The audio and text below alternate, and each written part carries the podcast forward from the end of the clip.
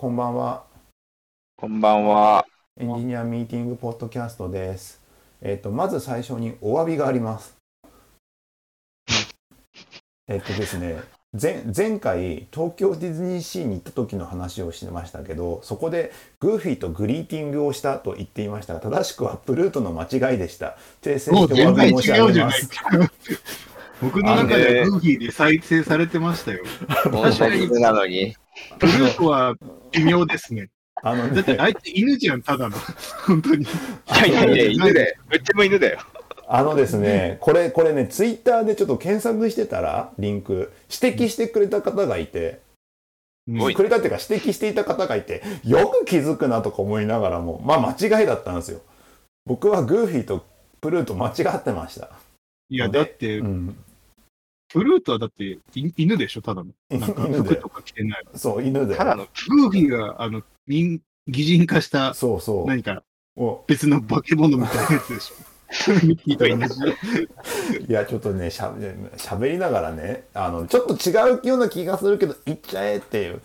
編集とかしないから。完全にグーフィーで想像してたから、グーフィーが寂しそうなのめっちゃ面白かったのにな。プルートが、プルートが寂しいのは面白くないんだ。いや、だって、普通の犬じゃん、プルートって。まあまあそんな感じそんなんでしたけど本当にあのそれをすぐ指摘する人がいて このこのポッドキャストの聞いてる人のなんかなんだろうあんてなんかよくわかんないけどすげえなってちょっと思思いましたなんでわかったなんでわかったのそれ。なわかんないわかグーフィーがいんないのグーフィーじゃないグーフィーっていうのでそうそうびっくりしたんでちょっとここでちょっとお詫びさせていただければと思いますうん禁止してるから出てないとか、そういう裏事情がある。あんのかもねあだから、だって、可能性はどっちもあるじゃない。まあね、だからそれがちゃんと指摘できるってことがすごいなって思いましたよ。なんでわかったのか、すごい気になりますね。まあね、そこら辺がね、ちょっとそこまでは分かんないですけど、えっ、と、今日もう4月に入ってしまいました。久しぶりなんですよね、この収録も。後藤さんも久しぶりだしね。うん。あ、えだから、あの、で、春に、4月になったんで、えっ、と、いつも、ままあ、ちょっと去年やったか覚えてないんですけど、あの、4月だからこそ、に、にあの、新卒に伝えたいこと、2022をやっていこうかなと思いますと。ためた、ためましたね。いやーだってさ、あのー新卒ぼ僕とかもあの新卒が入ってくるような場所に今いないからさあの何人もねいないからあの全然もう新卒っていうのがよく分かんなくなってきてるから全然分かんないですけどお二人佐々木さんの後藤さんとかって新卒毎回配属されてくるんですか？配属されてきますね。ああ、うちどうだろ後藤さんとこは来るんだう。いる、いしん？内定者はいたけど、新卒来るのかな？なんか、なんかね、多分ね、た多分前回、ちょっと去年喋ったのか忘れたっすけど、もう最後の方ってさ、もうみんな優秀だからあんまり気にしなくていいよみたいな感じのさ、感じだったでしょ？うん。ああ、そうそうそう。で、それで、確かにね。そう。で、それでコロナになって、まあ、コロナ2年目ですよ。2年目だよね。多分今年、その大学卒でストレートで入社する人は2年間はコロナ、コロナだったんでしょ？そうですね。コロナでしたね。まるまる。だからあの就活とかも就活とかもっていうかそもそも去年入った人たちは1年コロナでコロナで過ごしてた人たちでしょ？そうそうですですね。なんかどうなんですかね？考え方とかやっぱ変わってるもんなんですかね？若い人たちって。ああ、でも、あーけん3年生からもう、なんか、リモートというか、オンラインが主任の活動をしてるわけでしょ、うんなんかもうなんか、大学生活自体がもう違うじゃないですか。うんなんか全然、なんか違う価値観持ってんじゃないですか、普通に。なんか、あれですよね。なんか、ちょっと開けた時とかに、うんあの、ご飯とかお酒飲む機会とかを、例えば、あの、少人数で作ろう、作るみたいな話とか出たりとかするじゃないですか。うんなんか、あれですよね。なんか、その、なんかすごい、すごい、その機会に対してのなんか、重宝してる感がなんか違うなっては思いますね、その例年と。ああんまりいけないから、そもそも。あ。はい。なんか、なんかそこはなんかす、すごいなんか、ななんですかね、なんかこ言葉でこうだからっていうふうに理由は言えないんですけど、なんかやっぱ違うのかなって思って、なんかそもそも貴重な機会になんかなってるから、なんかよりその話をする機会に対して、なんか違う価値観持ってるなってのは結構感じますね。ああでもなんか、ちょっと前までが、その、むしろみんな積極的にそういう場を持つっていうのが一般的になってきちゃってたからじゃないの？そうそうそうそうそう。我々の年代とかむしろそ接点なんかほ普段ないじゃない？その就活中に、そんなカジュアルに話を聞きに行くとか、あんまなかったじゃん。はいはいはい。え、あ、でもあれですよ。入ってきてからですよ、どっちかっていうと。あ、入ってきてから？入ってきてから、入ってきてから。入ってきてからも、まあ、大学とか、もしかしたら3年生からなんかだったかもしれないけど、まあ、知り合いとかはいるわけじゃないですか。そうんの大学の中には。でも、入ってきてからずっとコロナだと、まあ、あの、トレーナーの人とかは、まあ、もちろん面倒をあの見てもらってるし、まあ、近いとは思うんですけど、それ,、まあ、それで広がってチームぐらいじゃないですか。うんで、チームをこう、またいだりとか、チームの中でもなんか、あんまり話さない人みたいな、まあ、二人で話したことないんですみたいな人とかが多分、めっちゃ増えてると思うんですよね。うん確かに。そうそうそうそうそう。だからなんか、そこはだいぶ違うんじゃないですか。まあ、丸々会社の中にこう知ってる人のリミットが限ら、あ、なんか、なんですかね。その、上限がやっぱ、どうしてもある状態だから。はいはいはいもうあありそう、ありそうですけどね。うんなんかそそうだよねだって合わないもんね基本的にいやうん。そうですね。うん。しかもさフィなんて言うんだろうなんかフィードバックの回数とかももう絶対減ってるわけでしょ？だからフィードバックのね、ううん。でだから普段のさ仕事生活の中だとさあの新卒ってきっとなんかトレーナーとかさ上司とかさ、はい。明確な関係性があるところの、んなんだつながりというか関係性というかめ昔以上に重要になってくるでしょ？そうですね。明確なとこうそうだよね、ん。なんかでも、印象、うちとかだと結構チームでなんかそれを取り組むっていうのが多くなってきてる。うん組織でもうやるみたいなのがうん。やってるような気がするな。昔はなんかそうやってなんか人だからさ、横にいてワンツーマンとかうん。だったんだけど、今はなんかチームでなんかそれをみんなケアするみたいなどうどうやって雰囲気になってど。うやってケアするの？リモートとかで。どうやってだから、その、だから、そのチームで、その、だ、誰と、なんか、たるトレーナーはいるんですけど、うん。なんかこの人にた、この新卒のこの、なんか、教育だったりとかトレーニングは、このチームで当たってますみたいな、裏にチームがいると。っああはいはいていう感じで、なんか、組織だってやってる。なんか、それはなんか別に新卒だからとかじゃないけど、だんだんそういうやり方になってきたみたいな。ああ自然と？イベントになってきて、なんかさ、多分、コロナがどうとかじゃなくて、多分、組織のうんオンボーディングだったり教育のなんか仕組みがどんどん効率化していった結果、やっぱ組織だってやるのがいいよね。まあ、採用もそうだけど、組織だってやる方が、いろいろなんか負荷が分散できていいよねっていう感じになってきてるような気が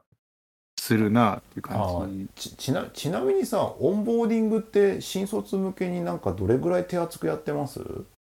なんかそれなんかもう内定者がうちいっぱいいるからさ、もうわけわかんないんだよね。だから純粋な新卒ってすごい少ないんですよ。まあまあでまあでそれは内定者から入ってる人たちでしょ。内定者から少なくとも、なんか何回か来てたり、なんか知ってるとはいか、だから、配属されて、オンボーディングって感じじゃないんですよ、もう。お帰りなさいなんですよ。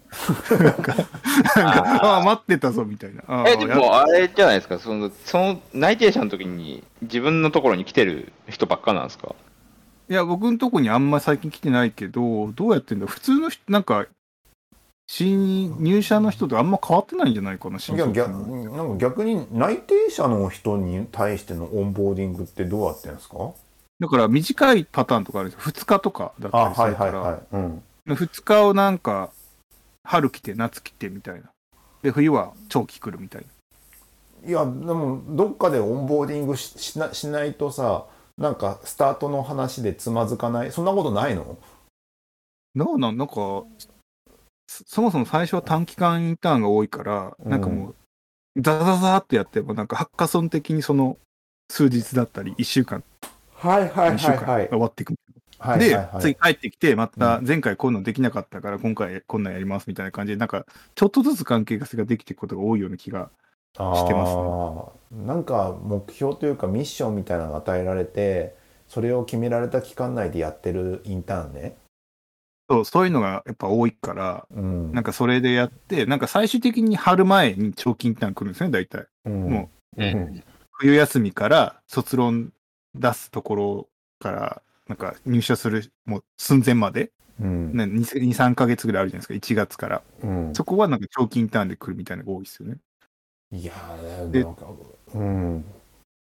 で、途中なんか卒論だけちょっとあれなんで1週間休みますとか、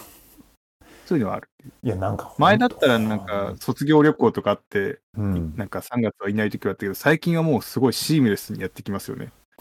つい先週まで働いてるやつとかいましたよ。いやでも本当それ思うけどさ新卒っていうさ、なんか決められたその3 4月つ1日っていうところから切り替えてやっていこうじゃないじゃんもはやもうや、そうじゃないです。もうフラッと入ってさだんだん溶け込んでって始まってるじゃんそう、なんかもう、それがしかも採用の時から始まってるから結構もうよくわかんないんですよね。うんなんか採用のなな何回か採用の面接があって、そこで関係性もできるし、最後採用のクロージングでも結構関係作るじゃない。うんだから人間関係って結構できたりするんですよね、来る前にも。そうだよねうん。だからさあ仕事の純粋に話みたいな感じになるから。だからもうなんか最初のこのポッドキャスト最初の頃に言ったようなさ決め決めみたいな感じじゃなくてさもうなんかシームレスにつながってる世界観になってるよねっていうのがそもそもあるのか？そ,、うん、しそういう人たちばかりじゃない、で、リモートでやりやすくなってるから、うんそういうのでも増えてる気がするんですよね。あまあねで、リモートのやつ僕やったことないからわかんないですけど、周りから見てると、なんか結構ちゃんと、その、リモートだからこそ頑張って、その、えっ、と、ケアしてる感がありますね。まあ普通にあれだもんねあのインターンとか行ってあの 海外の大学にいる人とか普通に リモートでインターンしてなんかいろいろ調べたりしてみたいなことが普通にあるもんね。あるある。だからやってるうちも。うん。だからもう。採用の最終面接とかもなんか、最初じゃない、2回ぐらいなんか、海外の人とやってた時あるから、時差とかパなかったですよ。まあそれはしょうがないけどさ。早朝しか面接できないみたいな。うん。だからそもそもそのピタッてやってさ新卒ですっていう感じの なんかザ新卒っていう感じじゃないって話あ、ない、ないですね。なんかもう。いやでもそれは本当一一流ですよ でもなんかメリハリなくて良くない気もしますけどね。いやーなんかメリハリはあるんじゃないかい、さすがに。うん、いやーなんかスラックを見てるとメリハリないんですよね。大体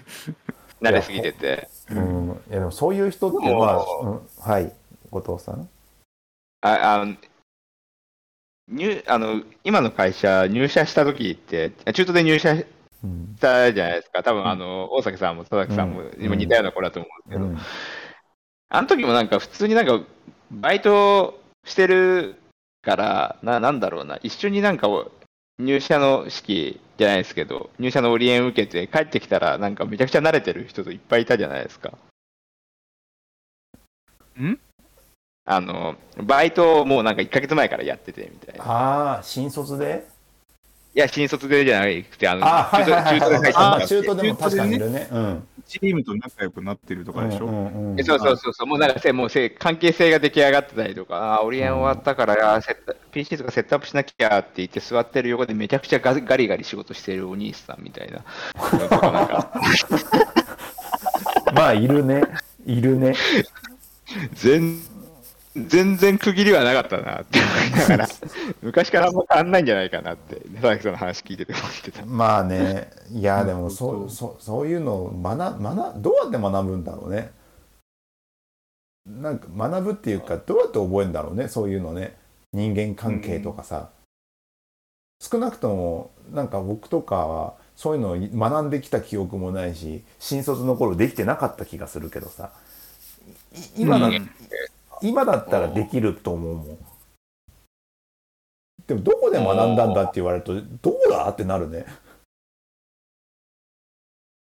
うん、そう、そうですね。どうやって。まあでも実践め、いつも実践してるようなもんじゃないですか。あの、仕事してる限りは。なんなんなんでしょうねあのでもなんか仕事してる限りはあるとか言ってるけどさできる人とできない人がいるのは確かで、いあ、なんか、あれはありそうですよね。なんか、えな、なんなんとかししようと思ってるか思ってないかに差はありそうですけどね。なんか、ああそう今これでそれはうんそうそうそう、なんとかしなく、自分はなんとかしなくてもいいやつだって最初に思うか、これはこれでなんとかしなきゃいけないんだなっていうスタンスなのかになんかだいぶはいはいはい。差がある気がします。それは結構分かりやすいっすね。確かにあのこれでいいんだって思ってる人もやっぱいますからね、うん。本当にいいのかもしれないけどよくないかもしれないしそこは環境によって違うと思うんですけど意外と環境に合わせて動かない人もいるからねここは動いちゃ動いて動かなきゃいけない環境なんだって思うのがこここは動いたらダメな環境なんだっていうのが多分正しくて。そっち地獄ですけど、なんか、動いちゃダメな環境って。あの要は筋道がね要はその、なんかちゃんとしたルート筋を通すような環境でない。で変根に回しとかがいろんなやんなきゃいけないとかでしょ？そうそうそう。いやー、しんどいな、それは。いやでも全然ありますからねそういうところはね。いやでもそうね。根回しとか。いや いやでも根根回しとかはねなんなんで根回しとかもなんなんですよね。なんか結構技術つたの的なところの会社はさあんまり根回しとかさないじゃん根回しっていうよりもどちらかっていうと正しい方でもありますよ。ねなんかあるんであるんだけど、僕はなるべくね、回さないように頑張って普通にやろうってしてますけどな。なんか、じゃあ根回しな、まあ、いい、なんか仕事を進める上ではいいような気もするんですけど、うんなんかチートなような、あって、なんかハレーション結構生んでる気がするんですよね。根でも回しをやると。根回ああれじゃないですか、ね、根回しってなんか言葉言い換えると究極の不確実性除去じゃないですか。ああはい。いや、でも、それが、なんかバックグラウンドで動いていってて、なんか逆にそれってす筋が通ってないような状況も、人にからしたらね、はい。まあ裏口からそうやってやっていけば仕事は進むんだ、みみたいになるじゃないですか。うんそればっかりになるとさ、もう裏技だけでゲーム進めるみたいになって、うんなんかそういう会社は嫌だからなんと、なるべくちゃんと成功法でみんなの認識が取れていく方がいいよなと思いながらやってる。成功法もでもむ難しいですよね。誰かがステークホルダーが何人かいると、あれじゃないですか、なんかその、おそのステークホルダーが言ってることを何個か先に聞いておかないと絶対一発で落ちないみたいな。そう、だから、なんか、うちのなんか、あれあるじゃないですか、あの、なんか、競技会みたいなのあったじゃないですか。はい合宿みたいなやつ。はいあったじゃないですか。牛弊社でなんか、その、はいうんいろんな競技会あったじゃないですか、そうんうんの集まってやる。うんあれとかって、その、ステークホルダーの、なんか根回しとかめっちゃやってたじゃないですか。ああでもななんかさん根回しってもっとピンキリだピンキリな気がしててそあるイベントに対しての中で完結する根回しじゃないですかそれって。うん。だからああれはね、でも、うんだからあのやり方が、その全ての業務になんか転用されていくと、なんかそういうまともにやろうとした人がすごい、なんか根回しが、なんだろう、なんだ成功法になっていくと、見えづらくなって業務ぐしゃぐしゃになりそうだなっていうなんか危機感があるから、なるべくやりたくないなって思あってた。までが根なんか回しって考えるかは。そうだね。なんか、うんは言いようって言い方もあるからね。だから僕、うん僕僕とかは根回しとかはさや嫌な方だからさうんあんま気にしないけど嫌な方とかやりたくないしあんまり興味ないしなんだけどさ人をびっくりさせてはいけないはあるよ 人をびっくりする。だから突然出してなんかこういうことやろうとしてんすよねみたいなこと言って「え聞いてないよ」って怒るあ怒怒るまでいかないけどびっくりするような人はいないようにしようみたいな感じのあるよ。うん。でもそれってなんか、うんあの、そもそも、その組織のなんか、うんなんて言えばいいんだろう、文化、作り方の問題がありそうじゃないですか。根回し云々じゃなくて、なんか物事がどっかブラックボックスで行われて、なんかか進んでいったどっかでドーンと出てきて、うんやりましょうってなるみたいな文化になって、情報がオープンじゃないってことでしょ？コミュニあケーションまあだからがオープンじゃそないそのその問題もあるけどなんか根回しの話も包括される気はしてる今の考えは。びっくりするってことは、あれなんですよね、その、今ある文脈の延長線上にないことを言っちゃうってことなんですよね。あだからだからその人が把握してるね。あーなんか、相当ガバナンス聞いてないと無理そうだ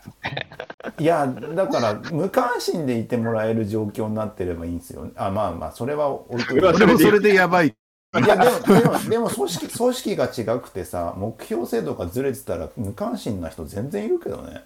あまあでもそれ、うん大丈夫だったらいいんだけどね、業務的に。なんかあだから業務的もちん。ろんもちろん業務的にダあメだだ大丈夫だ。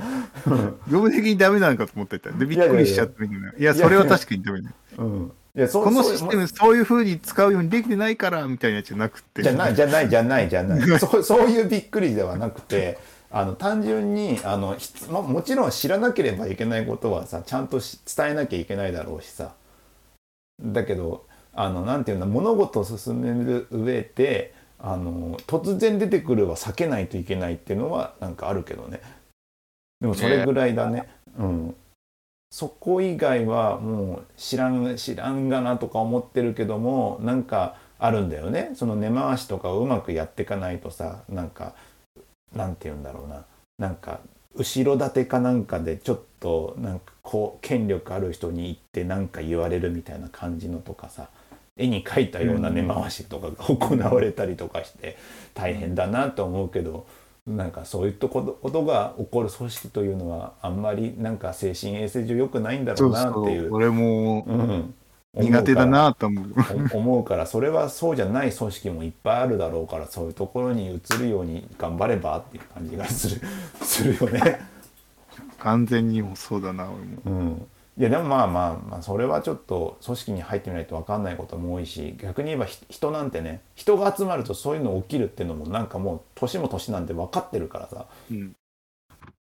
あのなんなんなんなんでしょうねなんなんでしょうねっていうかあのー目的が違うと根回しってすげえ起きるよからさ。目目目的が揃ってないとね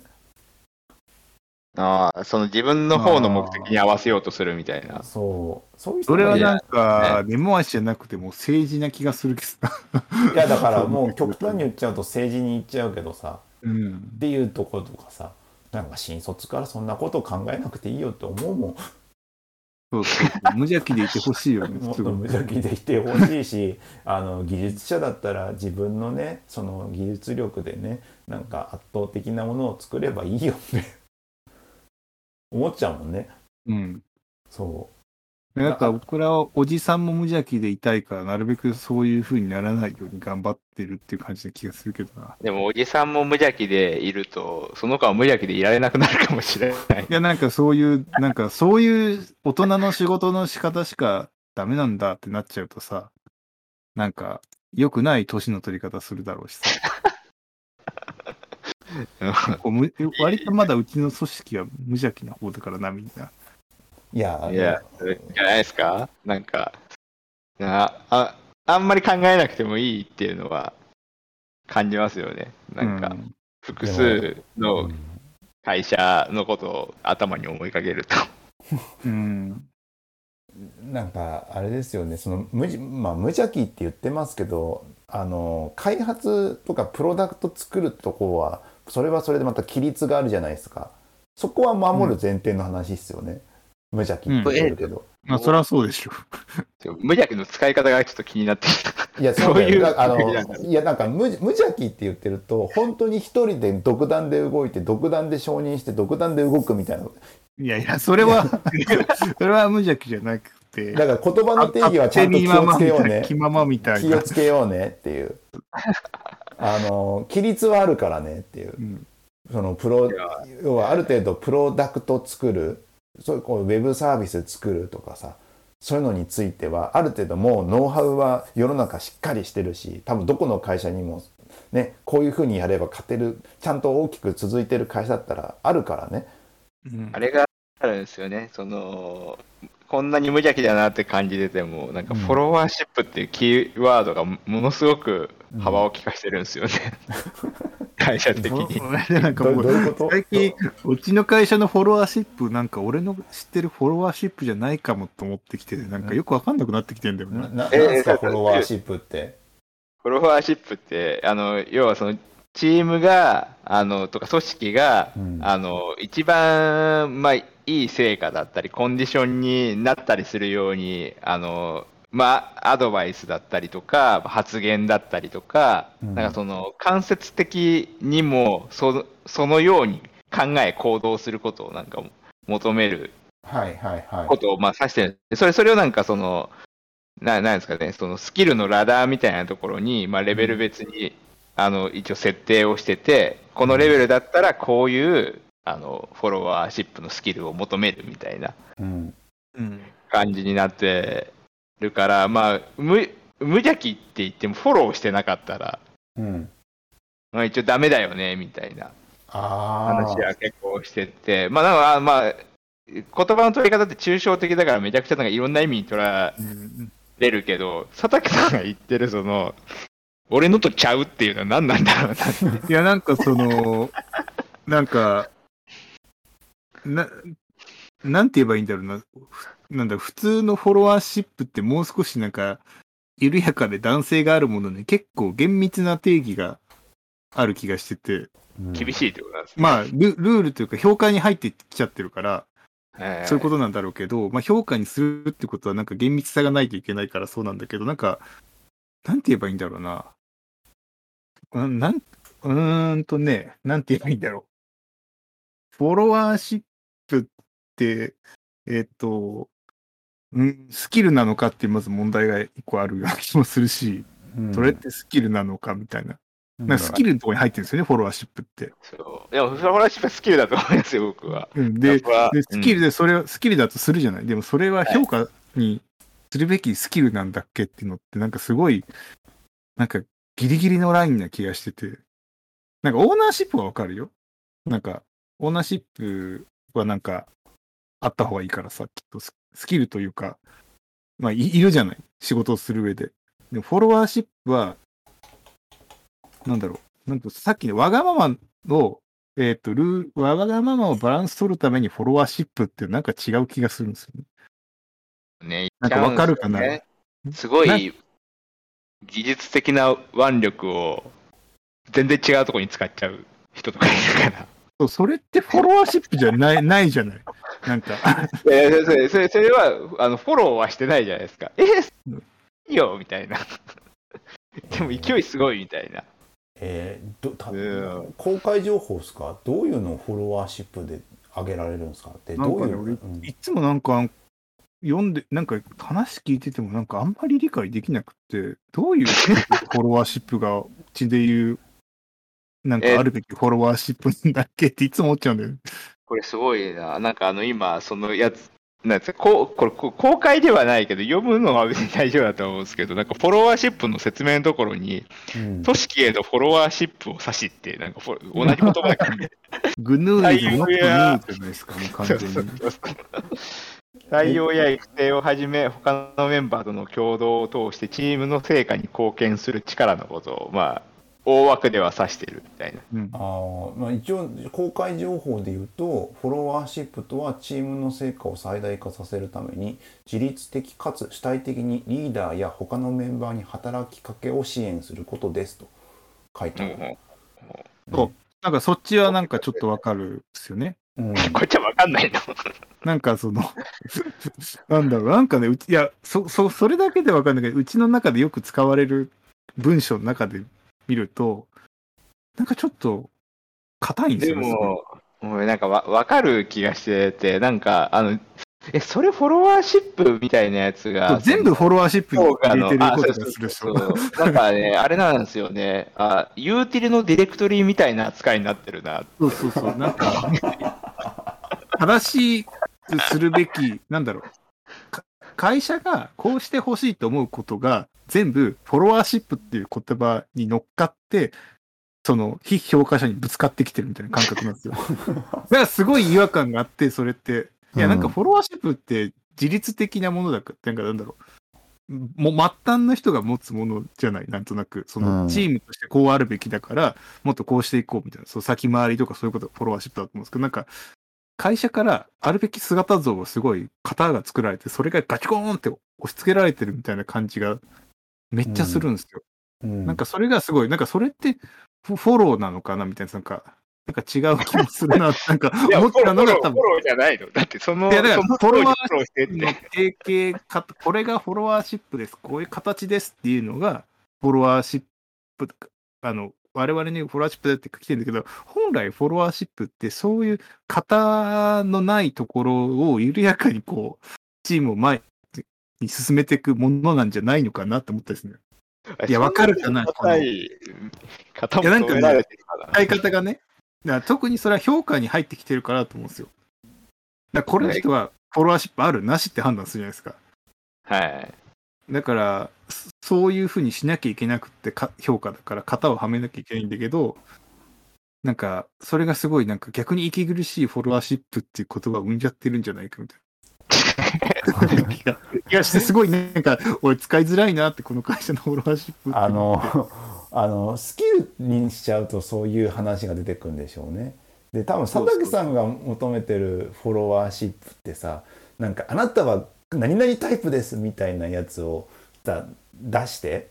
でそういうタイプだからこういうのしていこうねみたいなさところそうだからのコミュニケーションを取るみたいなやつだよね。ね。うんうん。だこの人はなんかその、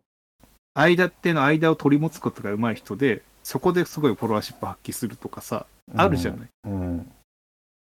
だからそういう感じだと思うんですけど。だから評評価コミュニケーションツールぐらいであってほしいんだけどなんかスキルとか評価になっちゃってんなみたいな気持ちがあるとこれはでできる、できないみたいなされて、フォロワーシップが評価されるって、なんかすごい、いや、間違ってないんだけど、めちゃくちゃ息苦しさを感じるっていう。なんかここういうフレームワークってさ型なんなんて言うんだろうなんかいわゆるど動物占いで「あなたはワニワニです」とか言われてさワニはこうでこうでみたいなコミこれ適当なこと例えで言ってるけどなんかこういうススキームがあります。であなたはこういうタイプです。こういうタイプはこういう傾向こういうのがあったりします。でべまた別の人はこういうタイプです。こういう傾向があります。そういうの見てどうですかっていう相互コミュニケーションを活性化するみたいな使い方するやつとさうん。あの、うん。スキルスキルとかのさあの、なんてなんかそそれこそ今言ってたスキルスキルラダーとしてこういうことできたらこおお前はあのグレードが上がるぞみたいな感じの使われ方もあるけど、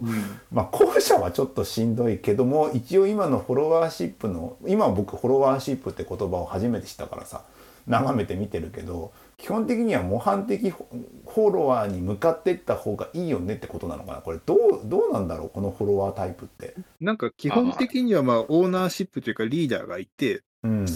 その人がなんか戦略とか決めるんですよね。こうだうんみたいな。こっち行くぞってなった時に、みんな同じ方にちゃんとオールを漕ぐためにやるし、なんかこっちの、なんだろう、俺が右側にいるんだけど、右側のはなんかちょっと強くて曲がっていっちゃうから、左側を補佐しようみたいなことが、うんその自分の判断でできるみたいなのが、フォロワーシップだと思うんですよね。うんだから、そう、そうなんなんかそれってなんか、なんて言えばいいんだろうな。まあ、できたら確かにいいことなんだけど、できなかったことを評価にするべきなんだっけみたいな。要はまあ、できた方がいいんだよね。あ、でもなんか、あれじゃないですか。なんか、できなかったことって難しくないですか？何がだからできなかったのかわか逆んない方。向にさ、動かしてるのは、フォロワーシップでもないしけども、えっと、それはなんかダメなことじゃない。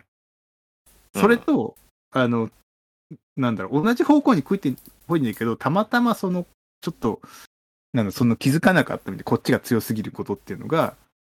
フォロワーシップの中に入っちゃってるような気がするんですよね、今の評価だと。だか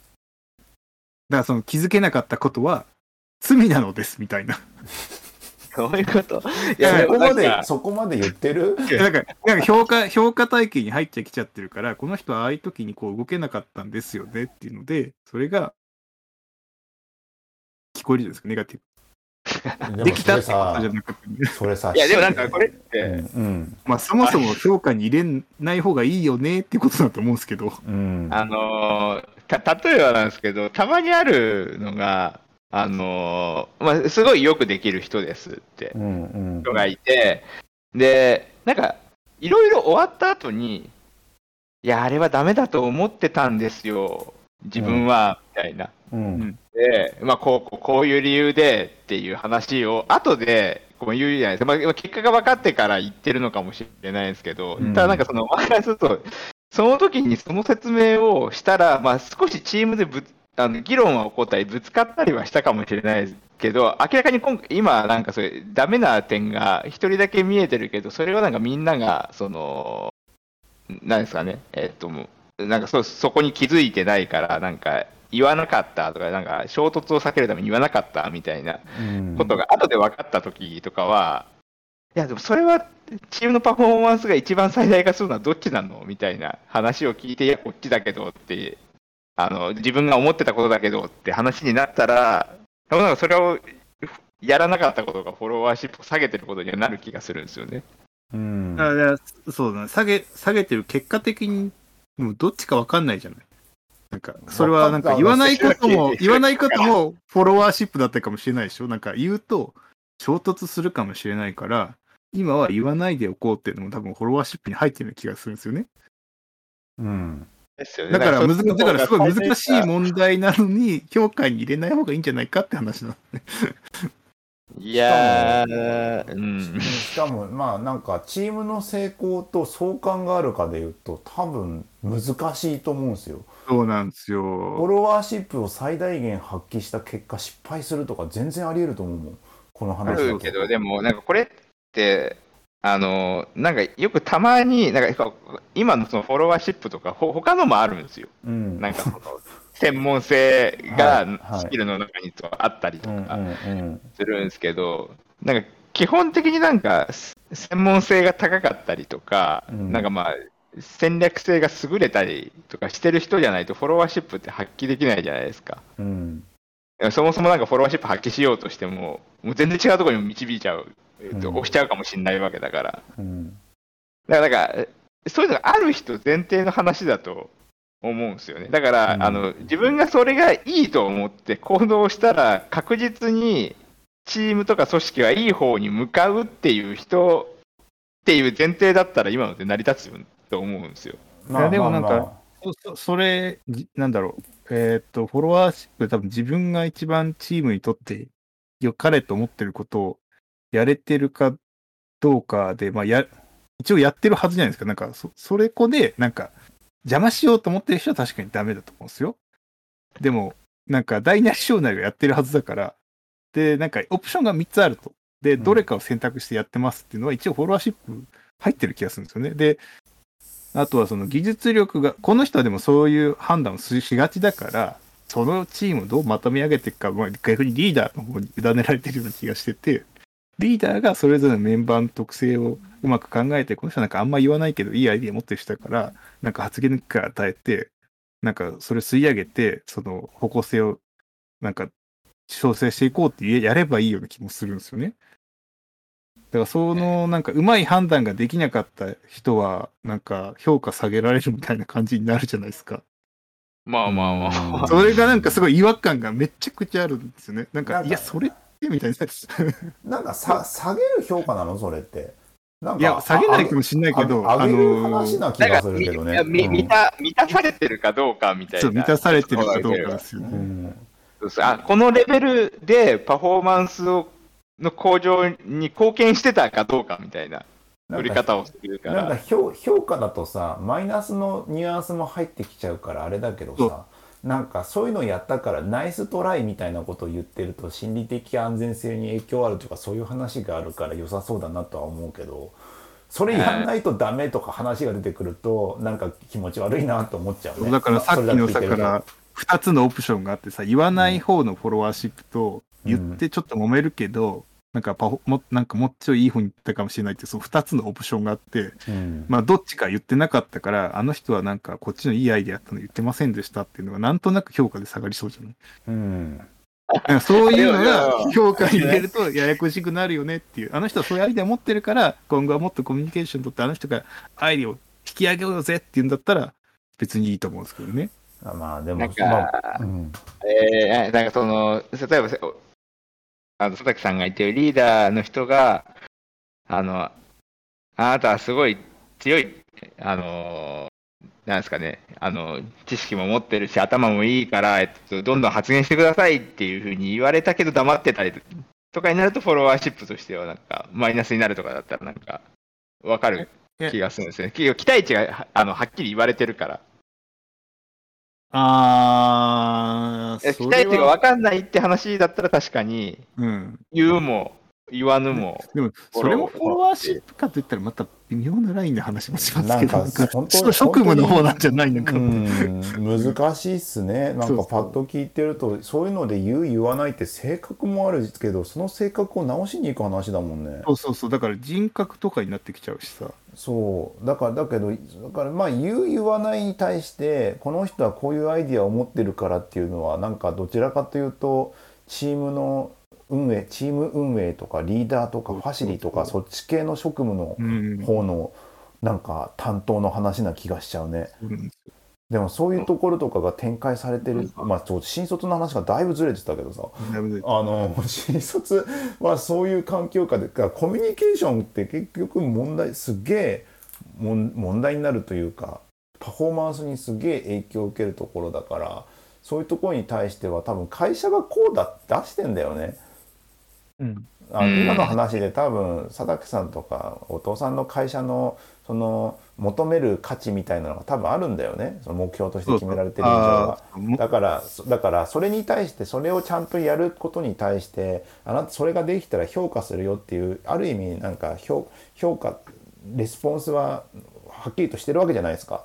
はっきりとしてる。まあ、それはそれで分かりやすいんだけどね。うん、だから それはそれでなんか体系化されているからそういうのがきちんと用意されてる環境にいる人たちはそれを素直に愚直にやっていくは全然いいんだと思うけどね。いいのいいのか？いいんだろう？まあいいだろうな。とりあえずいや、でもなんか、あれじゃないですか、なんかうんいいかどうかを一回考え考えた方がいいなとはなりますよね。なんか、いやーそんなそんなの評価基軸に入れないでよと思うよ。逆に。俺も。あの人人事的にはねそういなんうか人物像であってほしいっていうために書いて設定しないと意味ないじゃん。そうそう。なんか何かをでも、あれなんでしょうね、そのガードレールにもう使ってるんだろうなとは思うから、うんな、な、ななんか、あれじゃないですか、あのーほほんとな何個かの軸だけで判断すると、まあ確かにそうなるけど、ちょ、うんちょ、カルチャーマッチの話もあるから、まあいやね、そうなんだけど、合ってないんだよね、みたいな。でもでもこのフォロワーシップの話うまいなって思うのは批判的思考が取り入れられてんだねそうそうそうだから。さフォロフォロワーシップの制度に対しても批判的思考を持ってやっていくことはプラスになる可能性があるんだよね、てか、クリティカルシンキングを求めてるんですよね、うん、すごい。うん。なんかそこが、なんかすごいめちゃくちゃ、ななんていうんですかね、全部に同意してる人がいいみたいな話とかになってくると、なんかさ佐々木さんと同じように違和感が出てくるんですよね。うん。いや、それはって、そこは批判するとこじゃないみたいな。うん。なんか、でもそれは、うん、なんですかね、なんか、結構わ割と、でも確かにそうだなって思いますね。いや、なんかだって、もそうなんですよね。クリティカルシンキングの話になってくると、なんか、さっきと根回しじゃないけど、なんか散々それで揉めたりしたもんなと思って。だって、なんで根回しにまで、いや、なんか、その、こ、これって、チームとか、この事業とかプロダクトのためにならないよねって、なんか、ある程度チームの合意も取れてるのに、なんか、その、責任者は合意しないみたいなことあるじゃないですか。はいそれで結構揉めてるシーンってよく見ません？いやいや、見、見ますね。そう、そうなった時のフォロワーシップって、なんか、あ、会社が求めるフォロワーシップって一体何なのだみたいになってきそうだなと思って。いや、でもなんか、あすごい、めちゃくちゃわかるし、すごい思い当たるところもあるけど、なんか、自分より責任が持ってる人が、まあもうそう言うなら、そこはもう、あの、すもう全部い言い切ったってなったら、もうその方向にフォローしていくしかないなって思いますけどね。いや、もそうれで、全部削り出したって。そう、それが結局、なんか、評価に入ってくるって、なんか、すごいまた微妙なラインじゃないですか。なんか、言ったことで評価として OK なのか、言ったけど、やっぱり事業失敗したと。あ言ったじゃんみたいなんで揉めるみたいなさ。じゃんって言わないのが、じゃないですか。いやいや、もう、もう、わもう全部、もう全部判断する材料はもう思いっきり出した。でもこっち行った。で、失敗した。ああ、まあそれはみんなで失敗したんだってなればいいんじゃないいや、そんな状況見たことねえな。そんな美談なか。ったいや、結構、結構ある、結構ありますよ。結構ある、結構ある。もうだってもうそれはもう、すごい、えー、あねけなだいすごい昔とか、いや、言ったじゃんってめっちゃ思ってたけど、もうしょうがねえなって、自分も間違えるしって。思うよりなんかね。ですよね。ななんなんだろうね。なんかどんだけ突き詰めてってもそういう風なさのが起こるなんかなんていううんおも面白い話というかななんなんでしょうね、うん。変な最後、なんか。博博打だからじゃないですか、うん。結局。そうなんだよね。でも博打のためにどんだけクリティカルシンキングを積み重ねて最後直感というかまあいまあそりゃそうなんですけどね。最後に決める時はなんかあれですからね情報を持ってる人が責任を持っていや、まあ、判断下すわけですから、うん、それ一番持ってるキャプテン理論ですよね。そう。まあそこはしょうがないと思いますそまあそういうなんかやっぱあれですよ。あのウェブのやることってなんか大きくなったんだなってさ最近思います。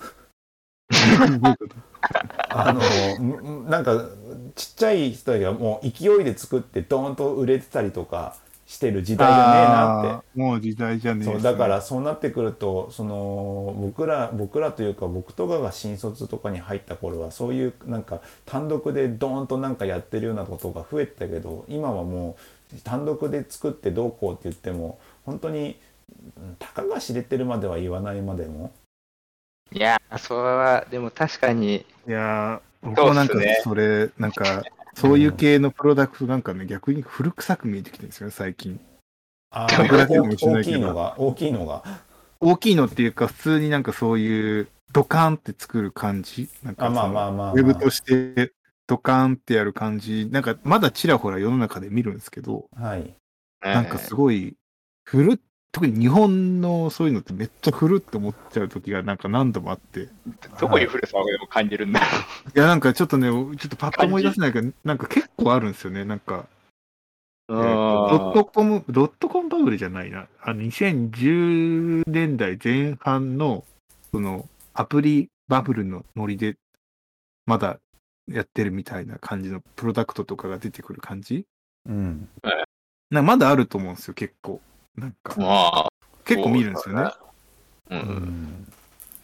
なん結構それ古臭く見える。なんかいいか悪いか別として、なんか古臭く見えて、ああまあまあドカーンでいきなりはないから少しずつやっていくのが普通ではあるからねまあでも確かに手,、うん手法とか、なんか考え方とか、なんかだいぶなな一般的に誰でも触れられる状態になってるから、なんかあんまそういう方向になりづらくはなってますよね。うんだからその中でなんかいろいろやっていく会社にやるとしたらそれがダメならもうなんかもっと新しいところで新しいところっていうか新しいなんか技術が出てくるともうちょっとカーボーイ的に動けるからそういうところに行くとかは決めてやっていくんだろうな若い人たちは。若い人の話に、なんかすごい無理やり戻した気が。しいやだってもう時間だもん。え NFT とかそうなんじゃないの？分かりやすく言えば。あー、LINENFT 来週でしたっけ、いや、うんまあ NFT どうなんだろうな。いや、なんかみんな、うん。いやー、そうだね。まあ来年の今ぐらいは Web3.0 って言ってんじゃないですか？まあそんな感じでちょっと時間が来てしまったんでそろそろあれしようかな。切り上げようかなってことでここまで聞いてくださった皆様ありがとうございました。えっ、と感想はシャープエンジニアミーティングでお願いします。結構拾ったりとかリンクでエゴサーチとかしてたりしてるんで、はい。き